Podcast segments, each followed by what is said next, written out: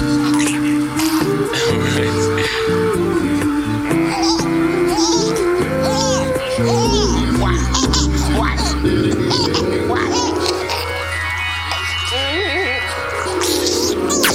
be something for me to write this. Pay attention, you gotta listen to hear. Yo, yo, yo, I tell you the rest when I see you.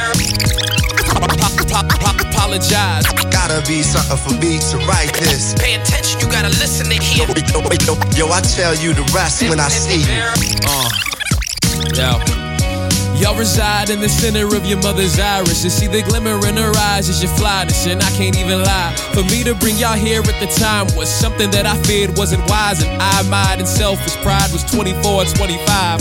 Itching to be mentioned with lyricists I admired. Unprepared to be a father, didn't care to be honest. Despite what was clear as your mom's desire. And so I apologize. The decision to end your beginning, it was mine. The decision of sin, of infamy is mine. A decision which rendered y'all a memory of mine. A memory I've tried to decline and even to dismiss. But I hear y'all speak with each movement of her lips. See y'all peek every time my eyes twitch. Feel y'all breathe with each breath she emits and unrested. Resting rips at the seams of everything I thought I ever might have believed. The denial of seed is nothing I'd ever dreamed I'd have the cowardice and gall to achieve. I wish your mother had admonished my weakness, but I ain't even trying to falter. I mean, shit.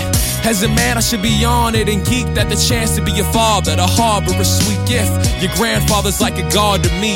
Flawed, sure, but we're all to be. What he accomplished in foster and seed, all in all inspired glee.